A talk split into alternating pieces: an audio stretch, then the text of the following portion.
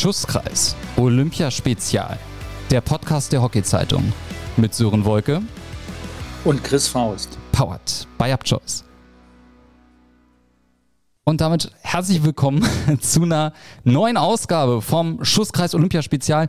Martin Zwicker ist leider nicht da. Der flitzt momentan in Tokio über die Hockeyfelder, aber ich habe mir fachkundige Unterstützung gesucht. Chris Faust, schön, dass du da bist. Hallo Sören. Sehr gerne und vielen Dank für die Einladung. Ja, also ich weiß nicht, bist du gerne zweite Wahl? Ich kann damit leben. Ja, ne, das ist doch okay. Das ist doch sehr gut. ich muss ja sagen. Aber Zwick, Zwick, Zwick ist ja outstanding. Also insofern bin ich da doch gerne Vertreter. Und er hat ja ein Motiv. Also er hat ja gerade was zu tun. Eben. Er schwänzt ja nicht sozusagen. Ne? Genau. Ne, Kommen wir direkt mal zu Zwick. Erstmal ganz zum Start. Wie haben dir seine Leistungen bisher gefallen im Turnier? Also zunächst mal bin ich überrascht, dass die Haare ab sind. Voll. Ähm, das hat mich wirklich von den Socken gehauen, als er da stand mit seinem Stirnband. Ja, Zwick ist halt, Zwick ist halt oldschool. Der ist aus Köthen, wie der da auch die Ecke, die verstoppte, wieder runtergeholt hat. Und ich finde seine Bälle da unheimlich gut, die er von links annimmt und mit der Agi weiterspielt. Und der ist halt echt, der ist Crown Solid, ja. Wir werden ihn vermissen nach dem Turnier. Das auf alle Fälle. Aber wir kommen später natürlich noch auf die Herren zu sprechen. Inwiefern, sag mal, sind für dich eigentlich die Anstoßzeiten ein Problem? Ich muss ja sagen, ich tue mich ein bisschen schwer, so 2.15 Uhr, 5 Uhr. Ich muss ganz ehrlich sagen, da ich mich aktuell im Urlaub befinde, ziehe ich den Schlaf vor. Du Glücklicher. Und da ich natürlich in Österreich bin, als ordentlicher Österreicher Nationaltrainer, habe ich einen Eurosport-Player und das ist ganz gut. Na, immerhin das. Also ich muss dir sagen, für die normal arbeitende Bevölkerung, die keinen Urlaub hat, ist das nicht so lustig, ja. Also aber gut. Sowas nennt man Berufsrisiko. Das stimmt allerdings, ja. Und dann auch noch mit so einer Zeitzone. So ist das. Die Damen haben gerade gespielt. Wir nehmen hier gerade Stand 15.41 Uhr auf und haben 2 zu 0 gegen Indien gewonnen, Chris. Warum sind wir trotzdem nicht so hundertprozentig zufrieden? Ja, also zunächst mal, die in der, gegen Indien zu spielen, ist immer schwierig, weil die den Ball so lang tragen und die sind schnell und die sind eklig. Aber es spielt auf jeden Fall meine absolute Lieblingsspielerin dort, Monika. Hey, wer heißt denn heute noch Monika? Wie geil ist das denn? Meine Schulfreundin hieß Monika, aber kein Mensch heißt mehr Monika. Ah, ist nicht die gleiche. Aber die spielt ganz gut. Ist nicht die gleiche. Die Schulfreundin und die, die Inderin. Nein. Nein. Na, oh Gott. Nein, also ich finde auch, wir hatten Glück. Nicke schießt die Ecke ziemlich gut rein. Die hat es, finde ich, heute ganz gut im Mittelfeld eigentlich auch gemacht. Aber wir haben dann zu viele Aussetzer, dass wir da Bälle verlieren. Wie viel hatten wir? Eins gegen Torwart? Zwei oder so? Also fand ich jetzt schon heftig und auch so ein bisschen unkonzentriert. Und das mit dem sieben Meter war ja auch wieder, meine Güte, die arme Lisa schießt ja oben da ziemlich an den Oberschenkel schon Richtung Taille und die geben trotzdem sieben. Also unfassbar. Wie ist, das, wie ist das zu erklären? Also ich meine, wir sind bei Olympia, eine Inneren schießt hoch aufs Tor, trifft diese Altenburg weit über dem Knie, die hat da einen Abdruck, dann gibt es Videobeweis. Warum bleibt da diese Meterentscheidung stehen? Ja, und vor allen Dingen die Frau Weltschiedsrichterin sitzt am Videoentscheid. Verstehe ich nicht. Also gut, wir haben es ja auch jeden, jedes Wochenende der Fußball-Bundesliga, aber das ist ja nochmal was anderes. Das war mir auf jeden Fall wirklich sehr schleierhaft. Ja. Also ich weiß nicht, Sören, ich habe es in der ersten Wiederholung gesehen. Da kannst du keinen sieben Meter geben, bevor die den Videobeweis benommen hat. Also ich, ich würde mich jetzt als durchschnittlichen Beobachter einschätzen, ja. Ja, tief stapeln, hoch gewinnen. Ne? das ist auch dein Motto. Kannst du gleich mal hier. Ne, Achtung, ne, den werdet ihr jetzt während Olympia kennenlernen. Ja, fürs Phrasenschwein. Was wir damit machen, werden wir auch noch im Laufe der nächsten Tage und Wochen verraten. Aber es bleibt für mich trotzdem so ein bisschen Rätsel, wie man bei einem Videobeweis so urteilen kann. Wir hatten auch noch eine andere strittige Entscheidung bei den Herren. Da kommen wir nachher nochmal drauf zu sprechen. Nichtsdestotrotz 2-0 gewonnen. Man könnte jetzt sagen, gutes Pferd springt nur so hoch, wie man muss, ne? Pling. Ja ja, ähm, wenn du was holen willst Richtung Medaille, musst du dich sicherlich steigern, jawohl. Aber nochmal, ich bleibe dabei, die in der zu spielen sind eklig und ich, fand's, ich fand unsere sehr beeindruckend in dem GB-Spiel. Du liegst 1-0 hinten, erstes Turnierspiel ist immer ätzend, 40 Grad oder noch mehr, schwieriges Klima da drüben und dann das Ding umgebogen und der Frau Hinsch musste auch erst mal zwei reinmachen, wobei wir jetzt auch wieder gelernt haben, ein sieben Meter muss nicht fest sein, oder so? Nee, nee, der muss, er muss rein. die, die Frau Hinsch, die wird noch drei Tage nach ihrem Tod kotzen über den sieben Meter. Das sage ich dir. Das ist auch ärgerlich. Das ist der Hammer. Ja, also ich bin aber auch bei den Damen so ein bisschen am überlegen, wer ist denn Medaillenkandidat? Gut, dass Nieder, die Niederländerinnen momentan alles über den Haufen schießen, was sich ihnen in den Weg stellt, war aber zu erwarten. Traditionell. Ja. Also Allison, die macht das super und die sind halt bah, außer Konkurrenz. Aber die haben ja auch schon ewig nicht mehr verloren. Ja. Ich habe auch bei den Fußballern, ich habe gesagt, die Italiener, haben sie immer gesagt, 31 Spiele umgeschlagen. Irgendwann werden sie es verlieren, aber sie haben es durchgezogen. Am Ende des Tages werden wir das von den Holländerinnen, Holländerinnen auch erwarten können. Tja, aber pff, wer kommt ins Halbfinale, wer kommt ins Endspiel?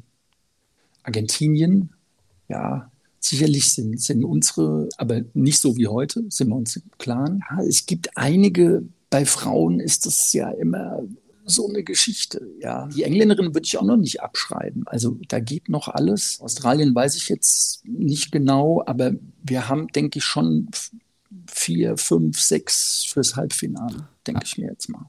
Neuseeland, ne? 2-1 gegen Japan gewonnen, 3-0 gegen Argentinien gewonnen. Das, das ist der Klopper, genau, genau. Also, jetzt, wo du es sagst. Da geht schon was. Als, ja, Alzheimer Leid lässt wieder grüßen. Also das ist Pling.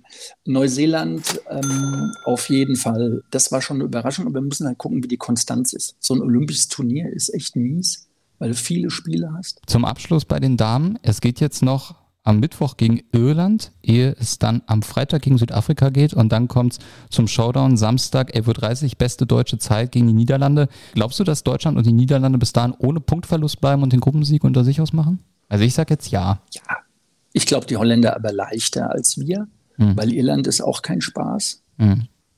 Und Südafrika ist auch sehr physisch. Aber eigentlich wird sich so ausgehen, denke ich auch. Wir präsentieren euch jetzt erstmal voller Stolz, und das meine ich wirklich ernst, den Partner der heutigen Folge. Familienbetrieb seit über 70 Jahren. Achtmal rund um Stuttgart. Einer der größten privaten Peugeot-Händler Deutschlands. Das ist Auto Bebion. Ihr Vertragspartner, wenn es um Peugeot, Citroën und Mazda geht. Und wir bilden aus. Kaufmännisch und technisch. Auto-bebion.de Und unser Vertragspartner, wenn es um Unterhaltung von vor Ort geht, ist der gute Uli Meier. Chris, du kennst ihn auch sehr gut, ne? Das weiß ich sehr ja. Sehr gut. Ja. Wir, haben früher, wir haben früher sogar in der Kreidezeit gegeneinander Hockey gespielt. SV Böblingen und Eintracht Frankfurt. Das klingt nach einem absoluten Spitzenspiel. Das war großer Sport. Ja. Mit Holzschläger und U-Hart an der Keule, ja. Ich habe den guten Uli vor zwei Stunden, also eine Stunde vorm Anpfiff bei den Damen, mal zum Interview getroffen, online. Also deshalb entschuldigt bitte unsere, ja, vielleicht nicht technisch so einwandfreie Übertragung. Wir hören mal rein, im Gespräch mit Uli Meier in Tokio. Und jetzt sehe ich ihn vor mir, den lieben Uli Meier. Uli, konnichiwa, Hallo, nach Servus. Tokio. Jo, Tag.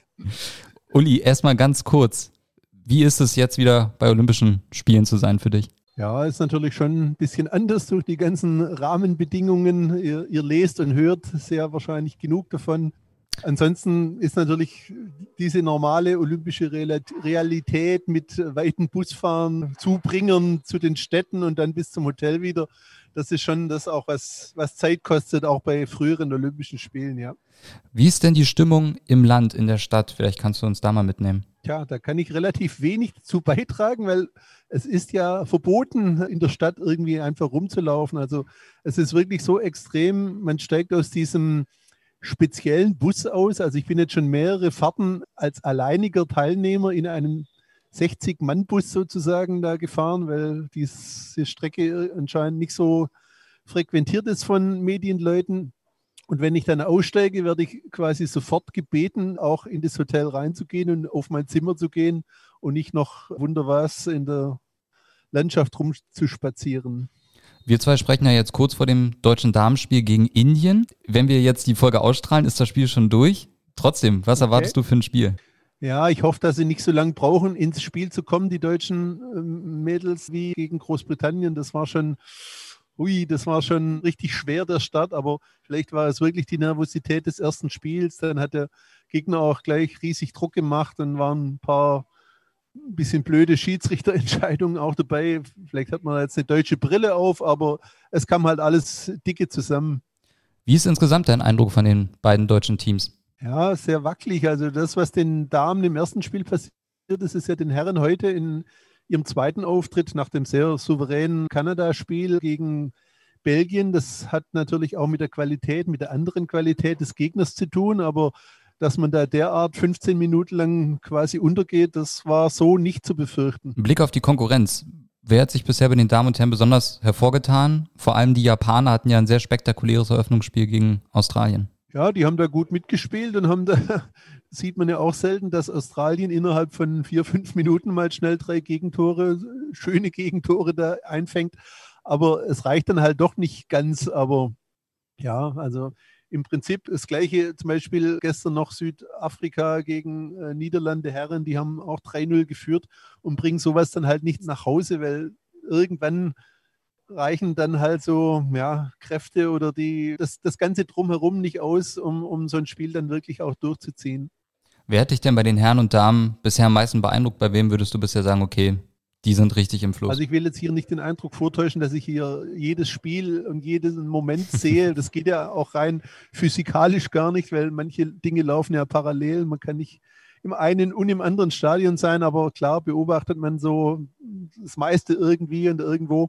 Und also australischen Herren, die haben gegen Indien da schon einen heißen Lauf dahingelegt und es sah noch gar nicht so aus, wie wenn die bis zu ihrem Maximum irgendwie gefordert worden wären. Ja. Also das war, war schon beeindruckend. Zum Schluss noch ganz kurz. Wir wissen es ja dann schon, wenn wir es ausstrahlen. Dein Tipp, Deutschland gegen Indien bei den Damen. Ich glaube, dass sie 3-1 gewinnen. Okay, wir werden das kontrollieren und das diskutieren zusammen mit Chris Faust. Also Uli, viel Spaß noch weiter in Tokio. Wir bleiben in Kontakt, hören uns wieder. Bis dahin. Ja. Tschüss und ciao. Ciao. Also bei Kicktipps, Chris, hätte der liebe Uli jetzt drei Punkte bekommen fürs richtige Torverhältnis. Ja, also. 3-1. War nicht weit weg. Wäre wär auch. Ja. Das Gegentor war ja auch wirklich, lag durchaus in der Luft. Ja, aber er hat jetzt schon die Herren angesprochen. Ah, den habe ich vergessen. Danke für den optischen Hinweis noch fürs Phrasenschwein. Wir werden mitziehen übrigens, ne? was wir damit machen. Wie gesagt, das erfahrt ihr noch. Er hat die Herren schon angesprochen, Chris. Niederlage gegen den Weltmeister. Vor allem die ersten paar Minuten geben aber Grund zur Sorge. Naja, also die sind nicht, die sind nicht ohne Grund Weltmeister. Ja, wir waren irgendwie die erste Viertelstunde nicht so da. Das Schöne an dem leeren Stadion ist, du hörst ja dann auch die Kommandos. Der liebe gute Alex Stadler hat da hinten schwer gestellt und, und Keywords reingegeben. Aber wir haben es ja auch in dem Holland-Spiel gesehen. Die haben eine wirklich großartige Qualität.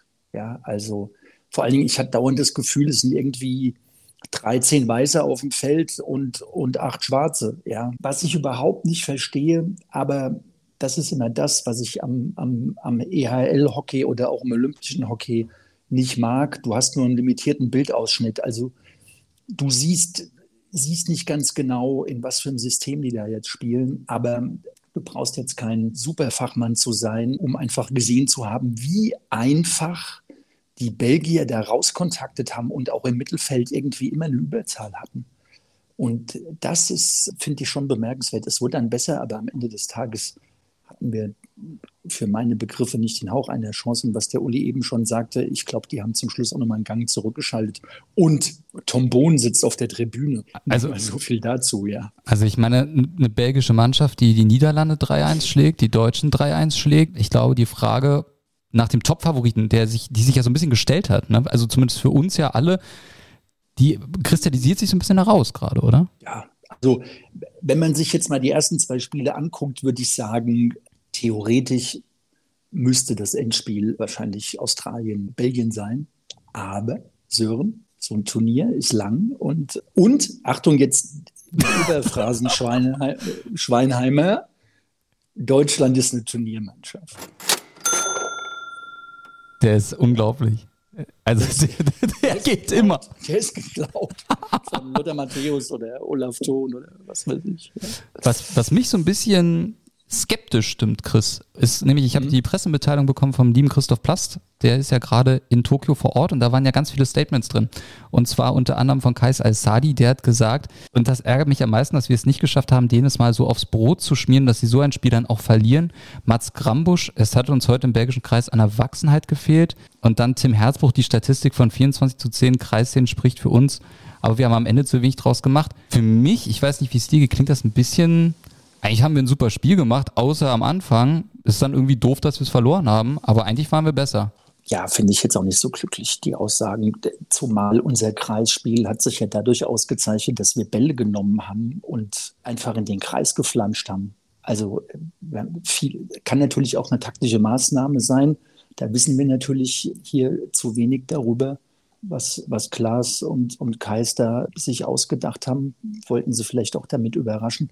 Zum Schluss hin haben sie dann auch mal eine Ecke dafür bekommen und so, aber am Ende des Tages sehe ich das nicht so wie die Herren. Okay. Nein. Also es, die spielerische Qualität und auch die ganze Physis, die Belgier ein Wahnsinn. Ja, also fand ich jetzt doch fast, auch wenn es unsere sind, fast eine Klasse besser. Jetzt wollen wir den deutschen Hockeyfans aber nicht den ganzen Mut nehmen. Weil ich glaube, wir wissen, dass unsere, eben, wir wissen, unsere Herren können es auch besser, ne? Kackspiel, fertig. Ja. Jetzt, wenn wir jetzt aufs Restprogramm schauen, haben sie jetzt zwei sehr unangenehme Spiele, die sie gewinnen müssen. Ja. Ja. Ne, einmal ähm, gegen England, morgen 5.15 Uhr, also am Mittwoch und dann am Donnerstag 4.45 Uhr gegen Südafrika. Ja, ja, ja. Also England, England, boah, da müssen sie schon, Achtung, ihr bestes Tennis spielen. Ähm, sonst wird das echt schwierig. Ja, sonst wird das echt schwierig. Aber wir haben halt sicherlich haben wir, wir haben einfach Probleme, dass wir nicht mehr so die brillanten Stars haben, wie wir sie die letzten Jahre hatten. Da beißt ja dem Aus kein Faden ab. Das ist einfach so. Ja. Wer sind denn die deutschen Und Stars? Das ist eine gute Diskussion.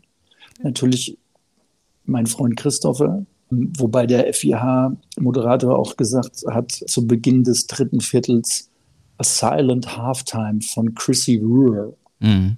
Also, den hast du nicht so viel gesehen in der ersten Halbzeit. Was mir an ihm total gefällt, dass er sich immer wieder zurückfallen lässt und sich Bälle holt und einfach so rochiert und dann wieder vorne in den Kreis geht und so.